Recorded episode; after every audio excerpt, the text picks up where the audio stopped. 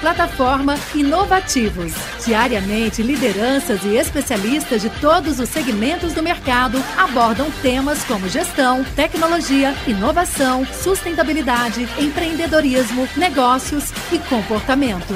Nossa proposta é compartilhar conhecimento com autoridade para você saber as novidades do mercado onde estiver seja por meio do nosso portal, revista digital, newsletter, vídeos, TV, podcast ou pelas nossas redes sociais.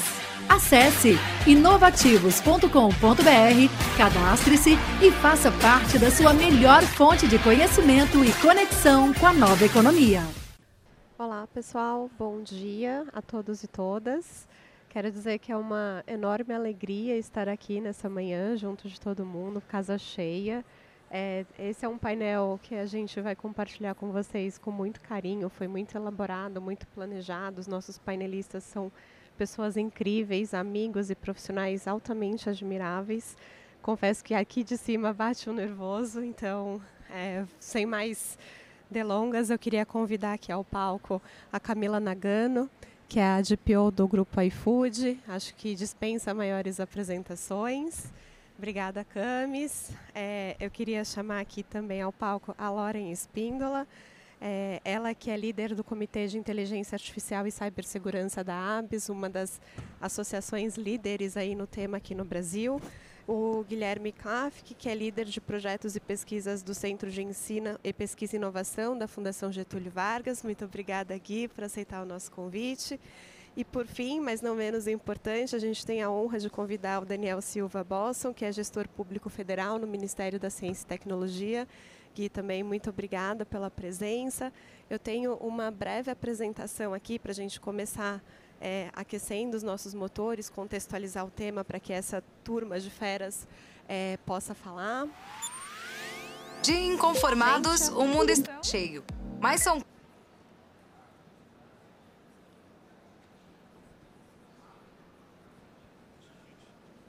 eu acho que a gente teve uns probleminhas técnicos aqui. Produção, me ajude. A gente tinha uns poucos slides. Acho que vai. Ixi.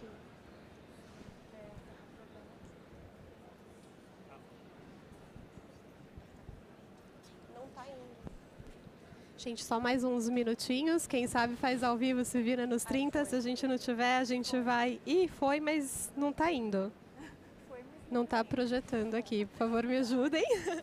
Vou fazer aqui o meu papel, eu sou advogada, então tecnologia não é muito meu forte, só quando a gente tenta ir invadir a área de, de quem faz mesmo. Tá, o pessoal está tentando, mais uns minutinhos, senão a gente faz também é, sem, sem apresentação.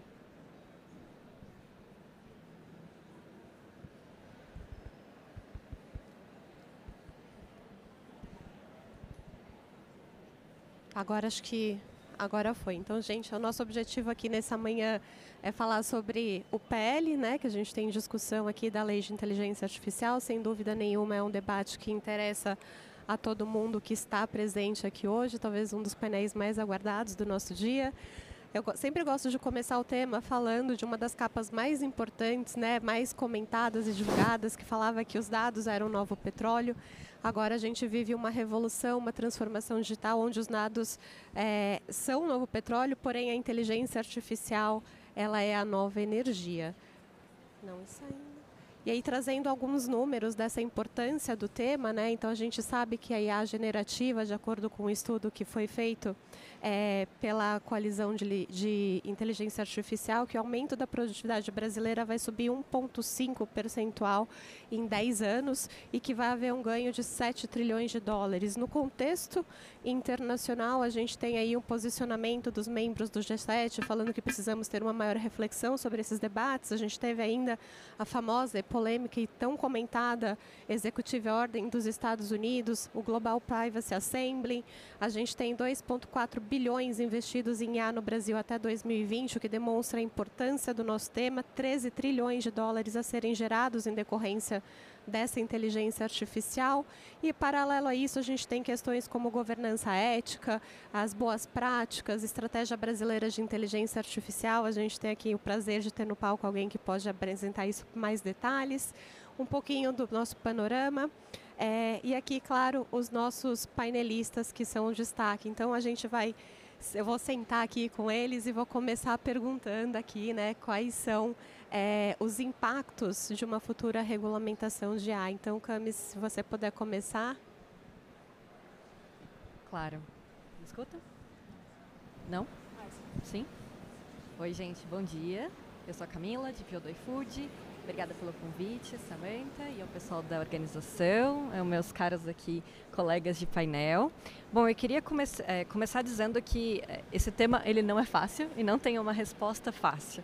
Então a gente estava há pouco tempo com, discutindo um pouco sobre isso e assim, como iFood, é, o iFood hoje, ele tem mais de 130 modelos de inteligência artificial rodando. É uma empresa que investe muito em tecnologia, investe muito em inteligência artificial e é uma empresa brasileira. Então a gente está adaptado à cultura brasileira e está criando esses modelos aqui dentro de casa. É, uma das questões mais difíceis, assim, que eu diria, quando a gente olha para uma regulação, é como a gente vai equilibrar a proteção dos direitos individuais com a promoção da inovação tecnológica. Então, essa é uma discussão que, de fato, acho que a gente vai ter muito para discutir nesse painel.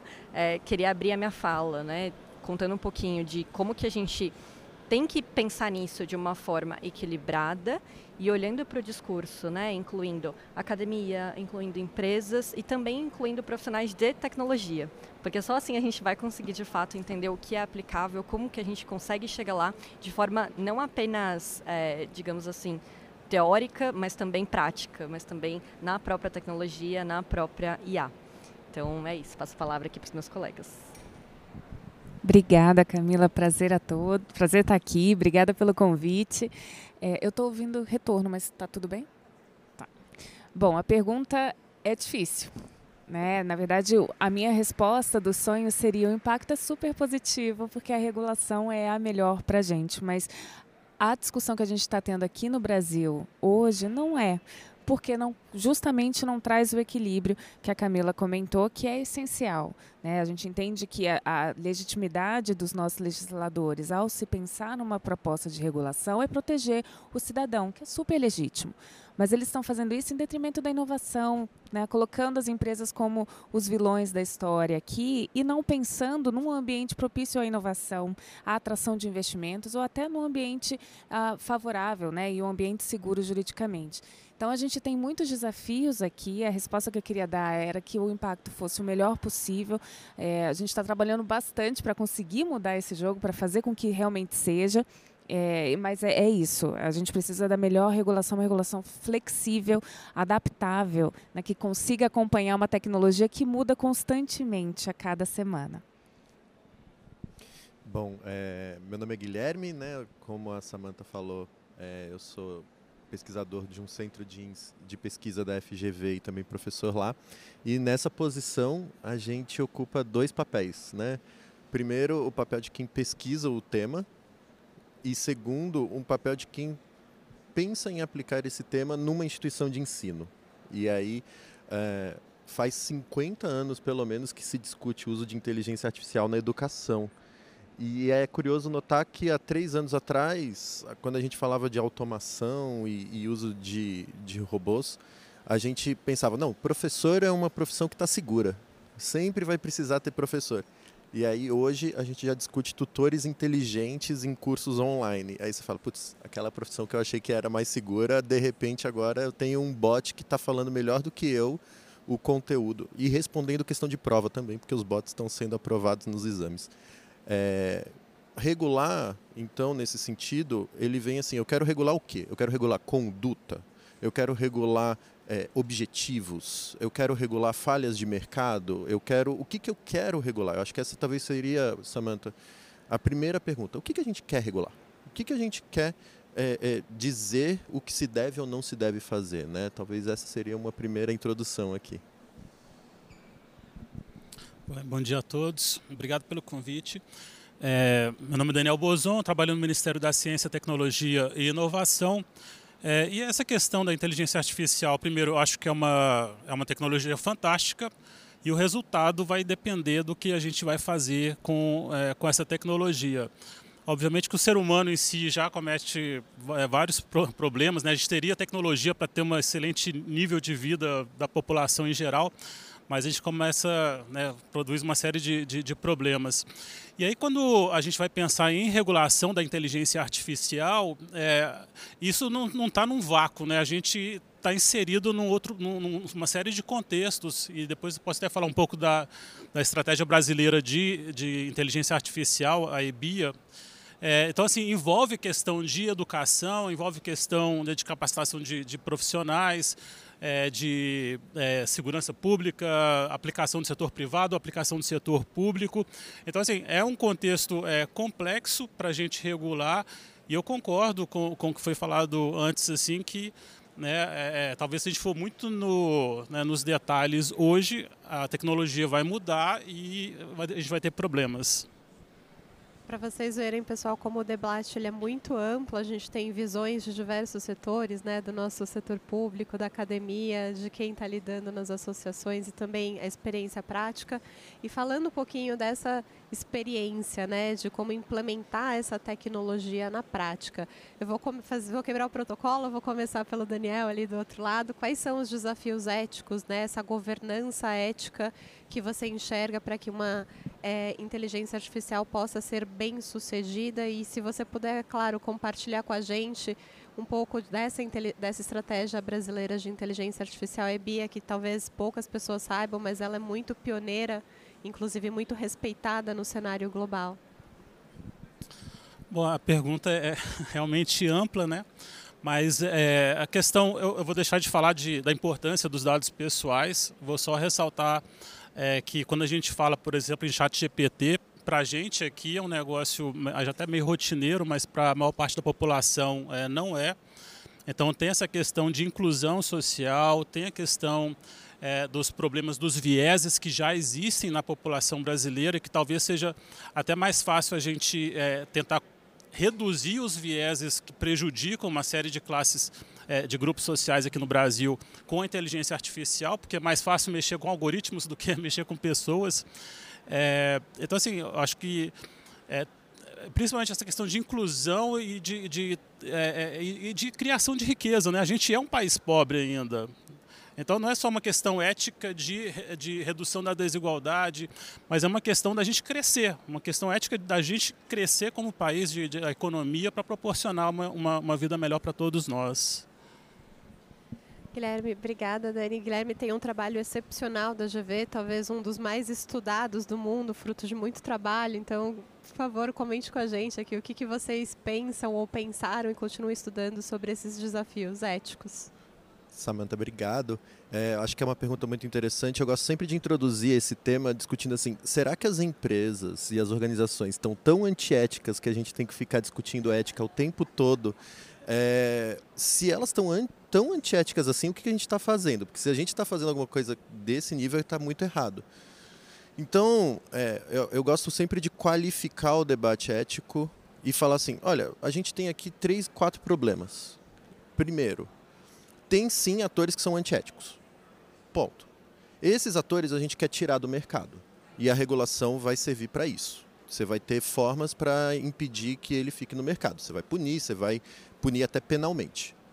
Um segundo grupo são de atores que não viram um problema ético.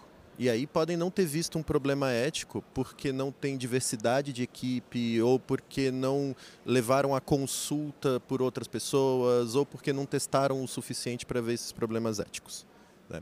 Tem um terceiro grupo de autores que vai é, olhar para esse problema e vai falar: aqui não tem um problema ético, você tem o um problema da divergência. As pessoas podem discordar sobre o que é ético ou não é ético. E aí uma empresa pode falar: isso aqui é ético, e alguém pode chegar e falar: isso aqui não é ético. Quando você tem divergência, quem desempata? Né? E aí geralmente a gente vai ter essa discussão do, do Poder Judiciário. E aí tem um quarto grupo, talvez, que são as pessoas que são as empresas e organizações que vão querer ser o mais ético possível e às vezes não vão prever um problema ou não vão prever alguma situação que aconteceu e, e, e aí ela vai ser surpreendida e vai tentar corrigir. O que a gente fala na nossa pesquisa é da importância de que as organizações tenham estruturas e processos dentro delas para conseguir reduzir a quantidade de atores que querem ser antiéticos, para conseguir prever dilemas éticos ou problemas éticos que podem surgir, para conseguir desempatar esses desacordos éticos da melhor forma e para corrigir rápido problemas éticos que aparecerem. Então, essas estruturas podem ser comitês de ética, podem ser profissionais que você contrata de fora e que vão trazer essa visão de avaliação ética do seu, do seu sistema. Então a gente pode depois até comentar um pouco mais sobre processos e estruturas, mas talvez seja esse o elemento aqui importante para citar. Obrigada, Gui. É, quais são esses desafios éticos? Você que tem uma visão super holística dentro de uma associação líder né, na discussão aí do tema, o que, que você tem visto que são esses desafios dentro que você pode compartilhar com a gente? Obrigada. Eu, eu, eu, fico aqui ouvindo e aí querendo entrar o tempo todo, porque são tantos insights maravilhosos aqui. É, primeiro, gente, convido todos a, a, lerem o estudo que o Guilherme e o time da FGV fizeram. É incrível. E a gente sempre cita como exemplo de que a governança não precisa ser estruturada, rígida, né, como a proposta está tá falando. Ou seja, tem que ser orgânico. E diversidade leva inovação. Então, e aí eu aproveito o gancho para parabenizar pela diversidade do painel, não só de gênero, mas também a gente tem representantes aqui de todos os atores que são fundamentais nessa discussão. Né? Isso é muito importante. A Camila falou no começo, a gente precisa de pessoas que entendam da tecnologia, porque na boa a gente não entende. A gente pode entender de direito, política pública, né? aplicação aqui e ali, mas assim são eles ali lá, os técnicos que sabem falar quão transparente uma um sistema de IA pode ser. E o Guilherme falou, a ética é subjetiva demais. Se a gente perguntar aqui, cada um vai ter uma resposta. Então, como é que eu vou falar o que é ético e o que não é ético? E a, a, o que a gente defende é o uso responsável. E eu consigo garantir o uso responsável baseados em princípios né? Ora, siga esses princípios, que aí vai ficar mais fácil.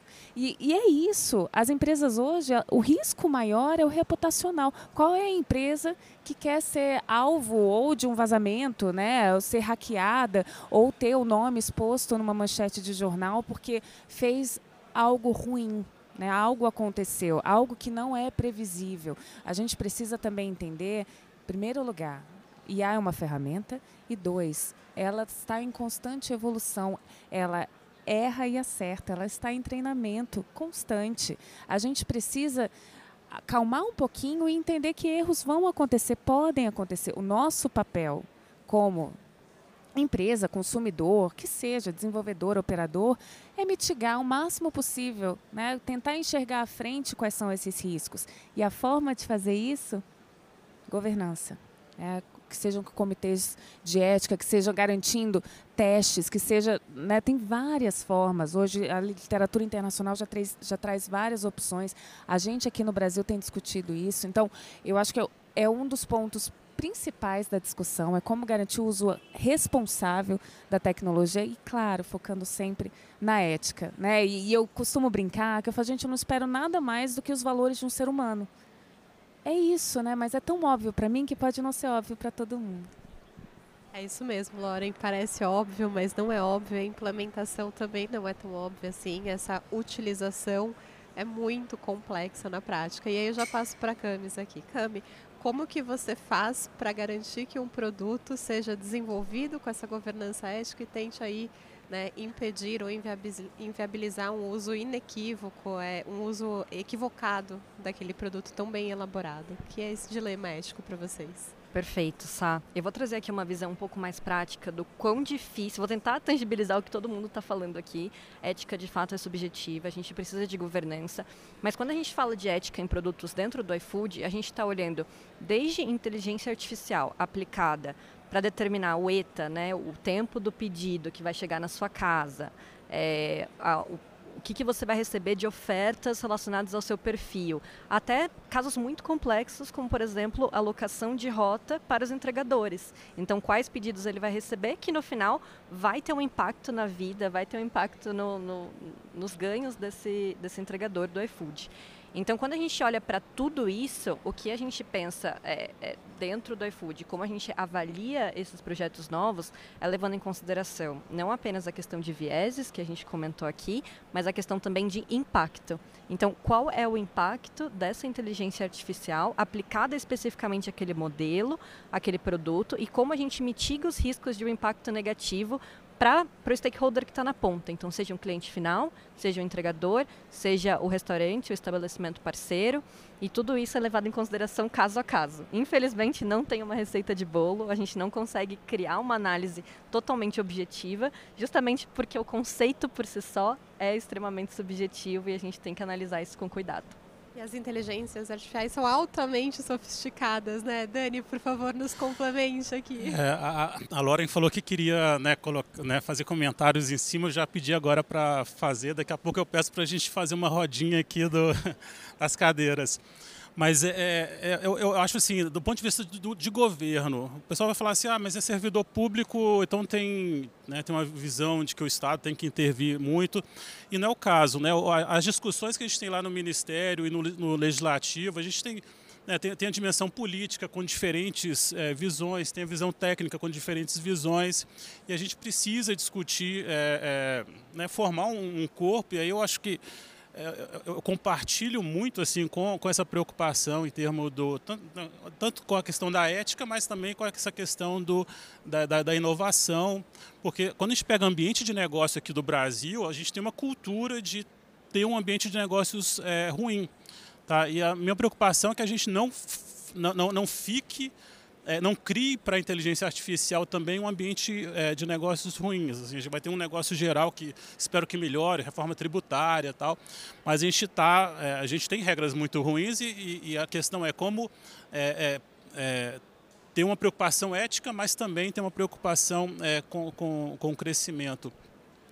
É, e aí eu acho que o mercado sozinho, o mercado faz muitas coisas bem feitas, mas tem coisas também que o governo é, faz melhor que o mercado. Né? E, e, eu sei que é difícil defender o Estado muitas vezes, mas, mas o fato é, o mercado sozinho, acho que também a autorregulação né, para tudo não, não, acho que não resolve, mas a gente tem reguladores é, no, campo administrativo, vai ter intervenção do judiciário, tem regras de responsabilidade civil, e a questão como é que utilizar esse conjunto de instrumentos para né, para ter uma, um uso eficiente e, e, e que agregue valor para a sociedade brasileira.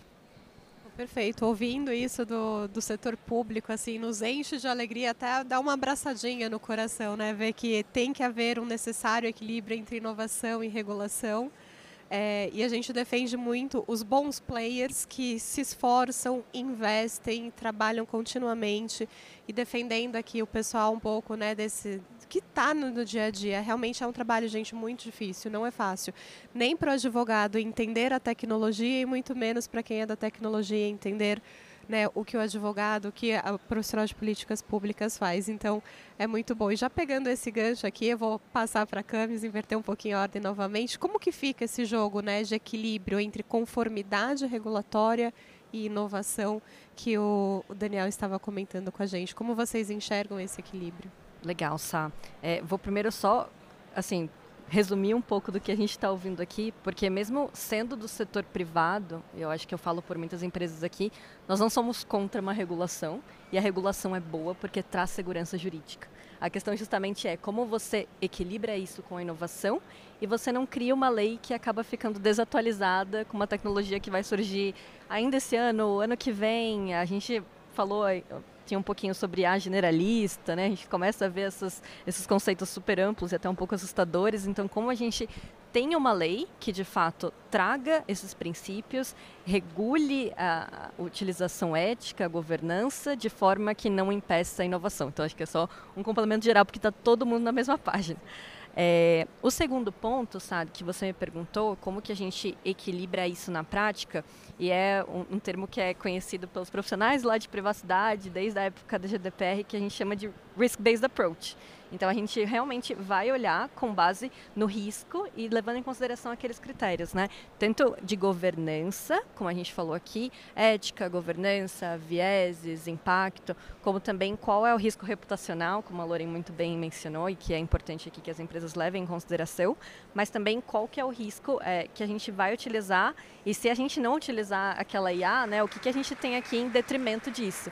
Então, putz, será que a gente vai ter um processo mais manual? Será que a gente deixa de transformar algo que poderia ser automatizado de uma forma mais eficaz? Será que a gente simplifica processos? Será que a gente traz eficiência, praticidade, é, abaixa custos, inclusive para os stakeholders no final do dia? Então, a gente sempre tem que fazer esse balanço né, desse risco dos dois lados, de utilizando ou não utilizando a tecnologia. Já estava aqui me coçando.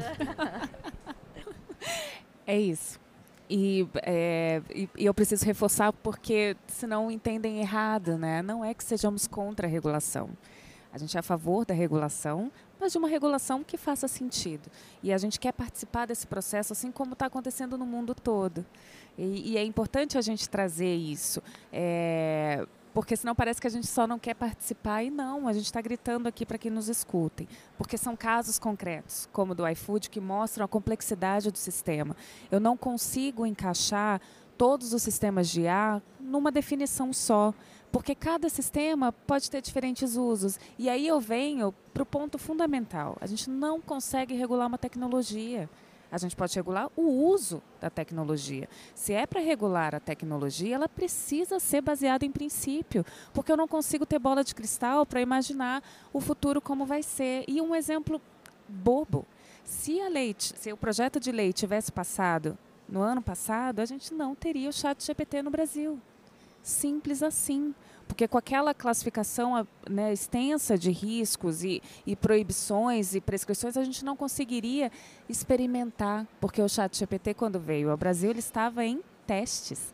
Né, com disclaimers gigantes de não use dados pessoais, cuidado com o que você coloca, estou em teste, vou usar o que você coloca para treinar. Então, é, é, é por isso que não, não, não faz sentido a gente tentar regular a tecnologia porque a gente só vai ficar para trás. E, pelo contrário, buscando o que o, o, Guilherme falou no começo, o que, que a gente quer fazer? Onde o Brasil quer chegar? O que, que a IA é para o Brasil? A IA é uma ferramenta poderosa, poderosíssima. A, a Samanta colocou no começo, os dados são absurdos, não se fala mais em previsões econômicas sem citar o desenvolvimento de inteligência artificial é essa discussão que a gente tem que ter no Brasil e não só pensar que ah, mas vai vai acabar com o mundo, ah, mas olha só o que pode acontecer, olha, mas não sei gente, calma, a educação é fator chave para isso. É, foi o Daniel que falou, enfim, o Guilherme. É sempre educação. A resposta para todos os nossos problemas é educação. E eu acho que é possível sim a gente ter um equilíbrio, mas ter claro o que é que a gente quer, é, onde a gente quer chegar. Sá, com licença que eu vou fazer um comentário, gente, que ninguém fez até agora, mas acho que é super importante para todo mundo que está ouvindo. É, e quando a gente está falando aqui do PL de inteligência artificial, eu sou iFood, sou uma empresa de tecnologia, mas não se aplica só para empresas de tecnologia. A gente está num evento de inovação, eu sei que muitos de vocês aqui têm interesse no assunto, mas isso aqui a gente estava até comentando, né? É para o setor de educação, setor de saúde, setor agro, agro fintechs, fin health techs, todas as techs todas as techs e todas as não techs que usam sistemas automatizados hoje estão englobados nesse projeto de lei. Então o impacto é muito maior e a gente tem que expandir esse fórum de discussão. Com certeza, acho que vocês comentaram tudo aqui. Guilherme, como que a academia está vendo esse debate de uma perspectiva teórica, né, e super profunda, bem estudada e, e pensada, esse equilíbrio que deve haver, é possível haver esse equilíbrio? É, acho que até começando a reagir ao que a Camila falou, uh, tem uma questão também interessante que o projeto de lei ele fala em aplicações, né? Ele fala nos sistemas. E aí é muito curioso porque sistema é uma coisa, agora a organização que usa o sistema é outra. Então imagina que eu sou uma organização que não usa inteligência artificial para nenhuma das minhas atividades fim, meu modelo de negócio não se baseia em inteligência artificial. Mas se eu contratar uma inteligência artificial para fazer seleção de currículo de candidato aí eu já preciso ir lá no fornecedor, ver se ele fez todas as coisas e tal. Então, às vezes, mesmo quando você usa para uma atividade meio, alguma coisa que você não tem nem muita preocupação, e aí você fala, eu vou trazer esse problema para minha cabeça é, é, só porque e não é nem parte da minha atividade principal, essa é uma questão. É, Sá, em, relação ao que você comentou, e é muito interessante que a gente está falando aqui, né? E a gente, eu estou pressupondo que todo mundo aqui está ouvindo a gente, né? Na Camila que você falou que, que a gente estava, quem estava ouvindo. É, e quem riu agora, eu acho que está ouvindo a gente realmente. É, e aí, a, uma coisa interessante da academia, a gente fala assim, é um falso dilema, inovação e regulação. Por que, que é um falso dilema? Inovar é gastar muito dinheiro para fazer alguma coisa que você não sabe se vai trazer resultado. Inovar no Brasil significa gastar muito dinheiro para fazer alguma coisa que você não sabe se vai trazer resultado e se vai ter algum concorrente estrangeiro que já vai ter terminado isso antes e patenteado fora do país e que aí depois você vai ter que pagar royalties ou alguma coisa para poder usar. Então vamos partir desse princípio, que inovar é gastar dinheiro para uma coisa que não tem resultado. Legal. É, se você não tem regras claras do jogo, você pode gastar três anos inovando e lá na frente ter um juiz que te responsabiliza pelo que aconteceu. Esse é o primeiro ponto, quando não tem regra. Quando tem regra, você geralmente vai contratar um advogado para interpretar a regra e falar: eu posso fazer isso ou não posso. E aí os advogados vão buscar as brechas. Vi de Uber, quando chegou em 2015 no Brasil. Né? Então, qual foi o conflito entre Uber e táxi? Buzzer e, é, e, transporte intermunicipal de passageiros. E por aí vai, a gente pode citar inúmeros, né? É, e aí vem uma outra questão. Então, regular significa estabelecer regras do jogo. Vou dar um exemplo.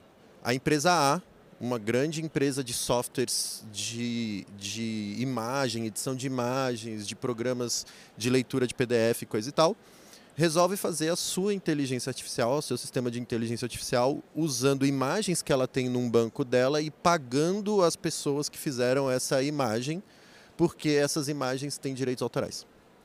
A empresa B resolve fazer um sistema de inteligência artificial varrendo a internet, pegando imagens e sem avisar ninguém e criando seu banco de dados a partir de imagens da internet.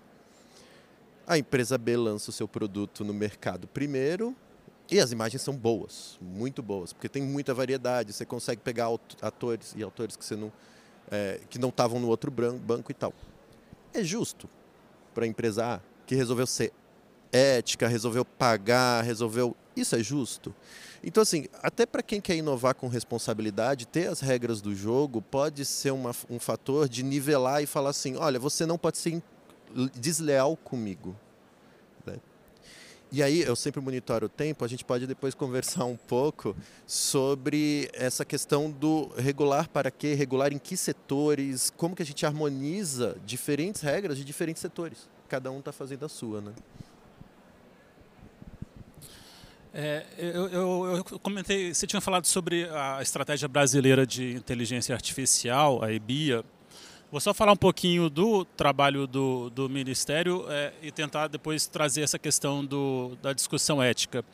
Então, assim, primeiro, o, o Ministério é, e, e, as entidades vinculadas têm programas específicos para financiamento de startups, é, de empresas, tentar incentivar a união da, das duas para desenvolvimento e lançamento de produtos. Então, são coisas específicas para quem vai até o Ministério, as, as entidades e busca é, esse apoio, porque a inovação tem um risco gigantesco né, e realmente eu, eu acredito que é uma das funções públicas que, né, que pode ter um retorno social. É, e aí tem a discussão da, no âmbito da EBIA, né, da estratégia brasileira. A gente poderia simplesmente deixar cada setor da, da, da, da sociedade agir é, livremente, é, e, mas a maioria dos, quer dizer, vários países, né, mais, especialmente mais desenvolvidos, tem uma estratégia que tenta ter uma visão do todo. Então, assim, a EBIA aqui no, no, no Brasil, hoje tem nove eixos, e, por exemplo, são, são coisas que vão ter que ser mudadas, por exemplo, questão de cibersegurança, não tá, não estava incluído. Né? E a gente né, provavelmente vai incluir é, a questão da cibersegurança e fazer outras alterações.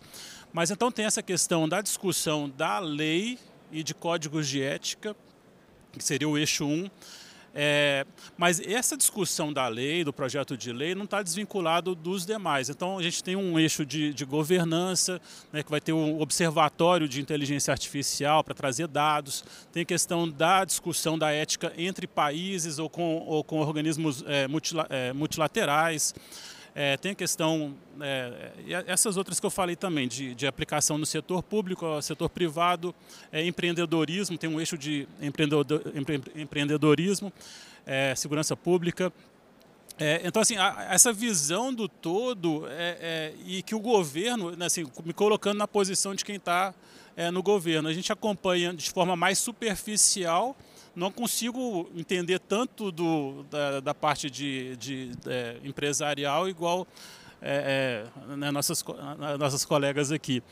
É, e, e, aí entra essa questão de conversar. Então, assim, é, é só para só falar, tem programas específicos para as empresas é, no Ministério, é, assim como no setor municipal também tem é programas para isso, e a EBIA é, é, é um espaço para as empresas, para a associação de empresas debaterem é, e, e, e, trazer para o governo demandas e falar, poxa, isso aqui não funciona, né? pode ser bonitinho na norma e tal, mas não funciona, vai dar problema, vai criar confusão é, no mercado. É, e aí entra, e então assim aí vem os outros grupos para discutir questão de vieses, questão de dados pessoais é, e uma série de interesses. Então, assim, é complexo e, e, a gente precisa dessa discussão para. Porque boa vontade eu tenho, assim, mas eu confesso que não. Né, não, não consigo, não, sei qual que vai ser a melhor regra, o que, que vai acontecer no futuro, o que, que seria o ideal. É, é dessa discussão que a gente consegue chegar em algum lugar. E esse espaço, essa abertura né, para o diálogo, para receber, para ouvir e entender um pouquinho, ela é muito importante. Né? A gente está falando aqui de esforços comuns para buscar uma responsabilidade, ou numa linguagem um pouco mais rebuscada, o famoso accountability, a gente vê isso partindo do setor público, o engajamento da academia ali da FGV nesse, nessa tentativa de apoiar os setores sobre quais são as premissas, os pilares que devem fundamentar essa governança para que a gente tenha um pouco mais de precisão, né, Camis e, e Loren, aqui na hora da gente voltar para dentro de casa e tentar incorporar esses conceitos subjetivos, abstratos, ainda em fase né, de regulamentação, de segurança jurídica, para que a gente possa implementar. E agora, já dirigindo para o final, acho que a pergunta de um milhão aqui é o que, que vocês enxergam né, para o futuro? Qual é a visão de inteligência artificial que queremos, que desejamos para o nosso país? Para que a gente seja um importador dessa tecnologia. Temos um dos polos mais inovadores, um não, vários polos aqui pelo país, né? Então, como vocês veem esse futuro da inteligência artificial e como vocês veem uma eventual cooperação brasileira, né, entre as nossas próprias autoridades internas, né, os nossos ministérios, nossos reguladores, mas também é, desse nossa, desse nosso regulador com os reguladores exteriores, né, porque a tecnologia ela é unificada. Então, começando aqui pela Camis, é, por favor, comente Legal, com a gente. Tá. Vou comentar é, duas questões, né? Acho que a primeira é que eu sou muito otimista em relação à utilização de IA. Eu sei que tem muita gente que tem receio, vai tirar empregos e aquele cenário de caos, Skynet, é, tem esse receio de fato, mas eu sou do lado otimista de que IA realmente vai mudar o mundo e é o próximo salto tecnológico, como a gente viu com smartphones, né? E que isso mudou toda a lógica e tudo que a gente faz no nosso dia a dia.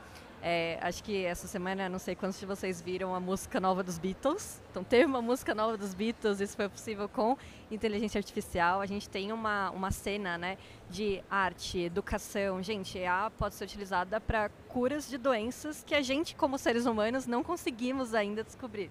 Então, é algo que me brilha os olhos e que, de fato, é, é eu vejo de algo, como algo muito positivo para o nosso futuro.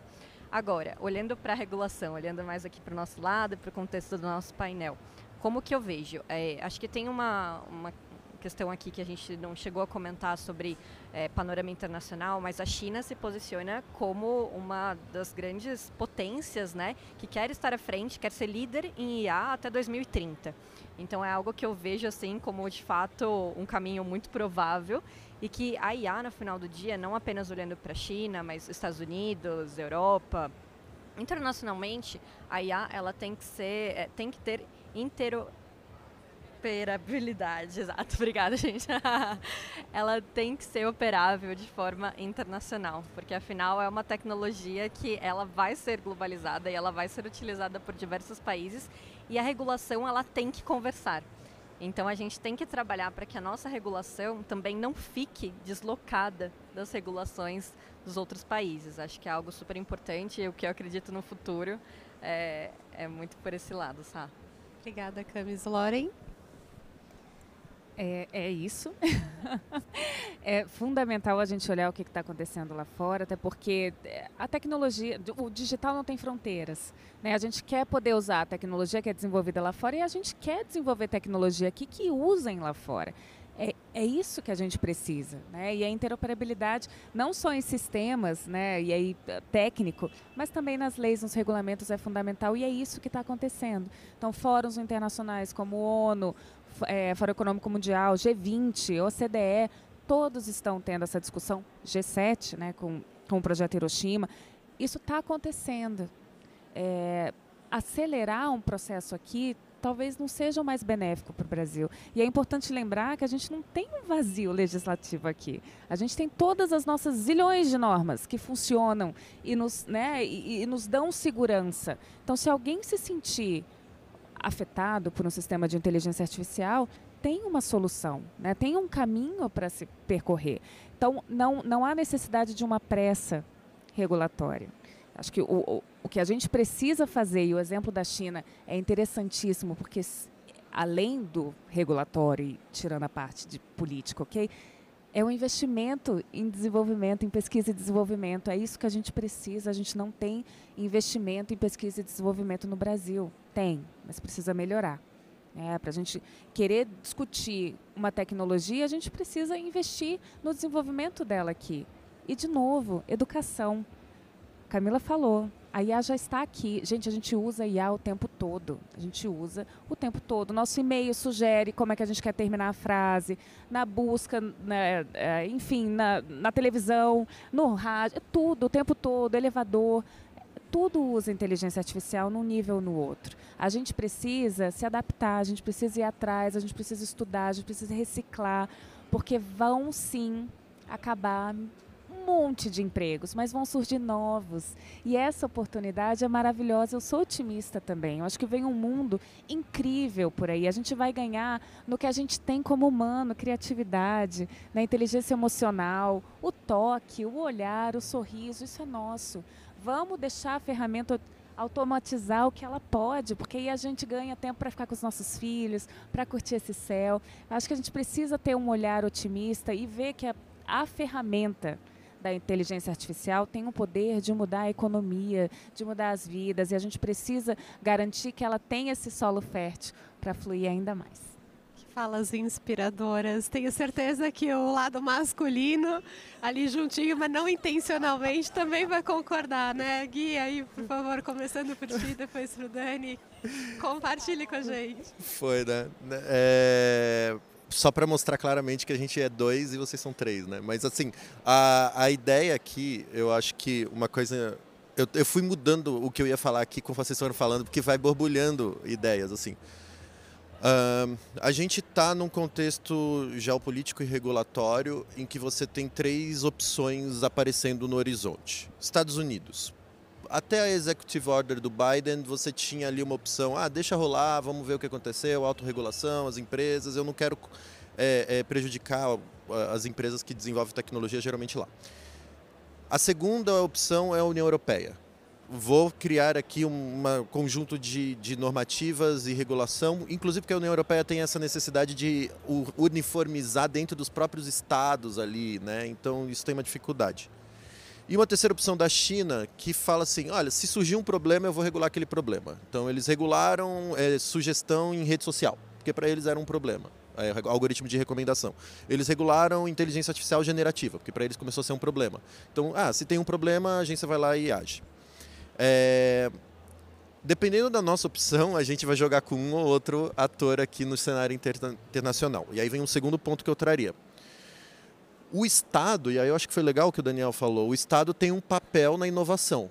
Mariana Mazzucato, que é uma economista, ela fala sobre essa importância do Estado para a inovação. Quando a gente falava na, na, na, economia, o papel do Estado com Getúlio Vargas, né, que é, ah, eu tenho que intervir, eu tenho que construir as estradas, eu tenho que construir a infraestrutura, depois com, com os passares dos, o passar dos anos, né? Qual é o papel do Estado para inovar numa economia digital? Essa é uma, uma pergunta interessante. Por quê? Se eu penso em matéria-prima, qual é a matéria-prima da inteligência artificial? Dados. Legal. Então o Estado ele tem um papel importante em disponibilizar, por exemplo, essa matéria-prima. E, e, e se tem atores que são importantes por conta da centralização, você tem hoje grandes plataformas, big techs, que conseguem, por meio de plataformas com interface, coletar muitos dados, grandes empresas, e você tem o Estado. O exemplo que eu trago é do Poder Judiciário. O Poder Judiciário é o grande motor de inovação com inteligência artificial no, na administração pública, segundo o relatório do TCU. É, o, o Poder Judiciário criou uma plataforma, que é a Codex, em que todo mundo que inova nos tribunais compartilha é, os seus códigos ali para os outros tribunais observarem também. Então, é, você tenta criar um banco nacional de dados via CNJ, que é o Conselho Nacional de Justiça. Então, será que o Estado não teria um papel aqui de centralizar dados, disponibilizar dados? Aqui no município de São Paulo teve uma iniciativa muito interessante que foi abrir dados de transporte público para que startups pudessem utilizar esses dados em seus é, aplicativos. E era o Estado usando dados que ele tem, que são os dados de transporte público, de ônibus principalmente, disponibilizando para as empresas inovarem em cima disso. Então, talvez o Estado brasileiro tenha um papel importante, até porque se os dados são matéria-prima, eu não quero que o Brasil continue sendo o país que exporta matéria-prima bruta para outros usarem. Eu não quero que o Brasil continue sendo o país que exporta dados para que empresas estrangeiras usem esses dados, criem sistemas, agreguem valor a sistemas e vendam sistemas para o brasileiro que deu todos os dados para é, isso acontecer. Né? Então, acho que talvez a gente pudesse ter um papel estatal muito importante nisso. É, é o, é, o Ministério da Gestão e Inovação tem programa super legal, o gov.br é super é, é, funciona muito bem, está né, melhorando muito, questão de dados abertos. É, Bom, eu sou, sou, otimista em relação ao futuro, eu, eu, quero ser. Mas assim, vai depender muito realmente do como é que a gente vai regular. Eu concordo que não faz sentido, assim, até de uma, uma questão lógica, a gente, é, o Brasil não é um país líder assim, da população utilizar a inteligência artificial e a gente não é líder na produção de inteligência artificial. Então a gente ser um dos primeiros a regular é, assim, não, tem, não tem lógica nisso. Então eu concordo que a gente deveria é, ir com calma. É, tem problemas, a, gente tem possibilidades de, de fazer talvez até normas mais pontuais, ou uma regulação mais principiológica, ou uma regulação que, né, que dê poder para os reguladores setoriais é, continuar regulando. A gente fala muito do, do modelo de regulação da, da, da, da AI Act da, da, Europa, né, como que eles estão regulando, mas, né, como vocês falaram, tem outros modelos, né, não só Estados Unidos, China, mas tem é, Singapura, tem é, é, a Inglaterra, tem outros modelos super interessantes também. Então, assim, eu acho que a Europa aparece mais porque é muito mais detalhado e ela quer jogar esse, esse modelo para né, os demais, e, mas ninguém tem certeza e eu tenho minhas dúvidas se tem muitas críticas também em relação ao modelo europeu. E a gente pegou esse modelo europeu, fez uma simplificação e que eu acho que, que, que, né, que, que é problemático. Aliás, com certeza a gente tem que mudar é, se for esse, esse, esse é, né, se vier utilizar essa nova é, é esse PL do que está no Senado, da comissão de juristas, a gente tem muito que melhorar, trazer uma comissão de especialistas para discutir, para melhorar essa questão, para a gente criar incentivos adequados para inovação é, e para produção e exportação de tecnologia, para a gente não ser só um importador de tecnologia. Mas eu tenho esperança de que na, na média a gente vai, vai melhorar, é, assim, vai, vai criar mais riqueza e espero que a gente também consiga reduzir a desigualdade. Mas a gente, lembrando, a gente está longe da, da fronteira do, da, da possibilidade que a tecnologia nos dá de ter um padrão de vida mais adequado. E eu queria agradecer a então, eu tá acho que a, a, mensagem que fica aqui, né, se eu puder tomar a liberdade, a ousadia de sintetizar os meus amigos e profissionais que tanto admiro, seria de um momento de pausa, reflexão e diálogo, né? A gente se encontra nesse momento de mais diálogo, de maior reflexão necessários para que a gente consiga avançar com esse otimismo que a gente deseja tanto. Acho que essa iniciativa aqui que a gente tem no MID, liderada pelo Comitê de Privacidade e Proteção de Dados, é de super sucesso, né, de levar e encabeçar uma discussão tão importante, tão necessária, tentando juntar pessoas de diversos setores para ouvir diversos setores. Desejamos uma regulamentação, mas uma regulamentação democrática a inteligência artificial ela é democrática, ela elimina desigualdades e acho que é importante que a gente some visões nessa discussão. Não vamos nos antecipar, nos acelerar quando a gente vê que o mundo como um todo encontra-se numa pausa de reflexão necessária para esse avanço importante, né? Então eu vou terminar aqui os meus minutos finais fazendo um jabá dos meus colegas, porque eles são muito modestos para isso. Então, pessoal, por favor, acompanhe o trabalho desenvolvido pelo Ministério da Ciência, Tecnologia e Inovação, a EBIA. É um grande marco importante de de portas abertas, de inovação, de diálogo, um ambiente neutro e seguro para essa segurança, para essa inovação acontecer. O Daniel, tenho certeza, assim como todos do Ministério, estão super à disposição, vale a pena se aprofundar o trabalho desenvolvido pela Fundação Getúlio Vargas. Quem não leu o relatório, por favor, leiam, é muito importante. Uma das coisas mais difíceis é como produzir esse relatório de impacto algoritmo, essa transparência, essa ética lá no estudo, muito bem desenvolvido, elaborado por horas e horas afinco, com as mentes mais brilhantes aqui da nossa academia. É um material super precioso. A Lauren, que lidera né, o comitê da ABS ali, constantemente tentando sintetizadores de diversos setores da economia, né? setor da saúde, agro, fintech, uma missão nada fácil. E ela aqui trouxe todas essas visões de uma forma tão né, educa... Leiam, por favor, a carta da AB sobre o posicionamento de inteligência artificial.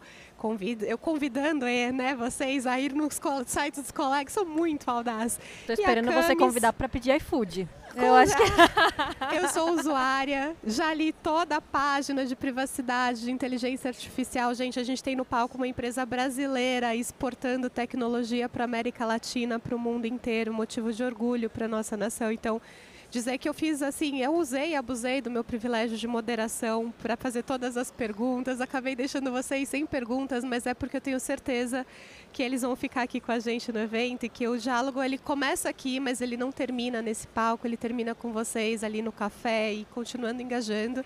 E o meu último jabá aqui, leiam por favor a nota técnica da mídia, a gente também se dedicou bastante a entender um pouquinho a lei, os nossos setores, os nossos associados. Então, meu muito obrigada a vocês de coração, a todos que nos ouviram. Eu estou muito feliz, muito mesmo. Ah, Samanta, só última questão, é, para terminar até com talvez chave de ouro. O, esqueci de falar, o Brasil vai assumir a presidência do G20 Tá? Gente, então, assim, palmas assim, para isso. Olha que demais. É o nosso país. Um dos, um dos tópicos, um dos quatro tópicos prioritários que, que, a gente vai discutir é inteligência artificial. Então vai vir gente do, das maiores economias do mundo é, vão vir para o Brasil, vai ter discussões é, e, e, e, o Brasil vai, vai aparecer mais na mídia, vai ter oportunidade de, de ter todas essas discussões também com outros países. É, bom, obrigado. Me sinto representada por você, Dani, nesse, nesse fórum internacional, pelo Guilherme, que vai continuar estudando e divulgando aqui esse conhecimento. Lauren Camis, nem sei o que dizer para vocês. Sentimento de alegria, bora continuar essas discussões. Muito obrigada, pessoal, muito obrigada mesmo. Obrigada. Obrigada. Plataforma Inovativos. Diariamente, lideranças e especialistas de todos os segmentos do mercado abordam temas como gestão, tecnologia, inovação, sustentabilidade, empreendedorismo, negócios e comportamento. Nossa proposta é compartilhar conhecimento com autoridade para você saber as novidades do mercado onde estiver seja por meio do nosso portal, revista digital, newsletter, vídeos, TV, podcast ou pelas nossas redes sociais. Acesse inovativos.com.br, cadastre-se e faça parte da sua melhor fonte de conhecimento e conexão com a nova economia.